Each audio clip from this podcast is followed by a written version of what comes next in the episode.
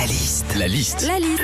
La liste de Sandy sur Nostalgie. Eh les minots, c'est le second trimestre, ça y est, c'est terminé, les bulletins de notes vont pas tarder à arriver. Quelles sont les appréciations qu'on trouve sur les bulletins scolaires? La liste de Sandy Félicitations, ça c'est la meilleure appréciation que tu puisses avoir sur un bulletin de notes. Ça c'est genre tes premiers de la classe. Mais vous en connaissez beaucoup des gars qui ont eu des félicitations Ah. sur un bulletin de notes.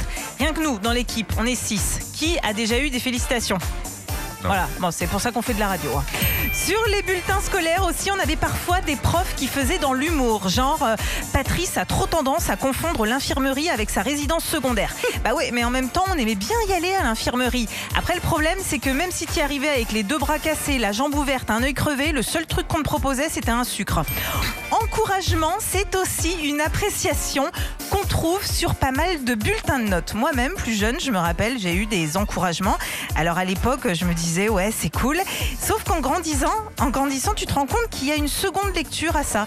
Encouragement, ça veut dire, t'es un peu concombre, mais comme t'es gentil, on t'encourage. Enfin, sur la plupart des bulletins scolaires, les profs sont plutôt justes dans leurs appréciations. hein. En général, ils restent positifs tout en soulignant tes lacunes. Exemple, Kevin s'est beaucoup appliqué ce trimestre, mais ses résultats sont encore trop irréguliers.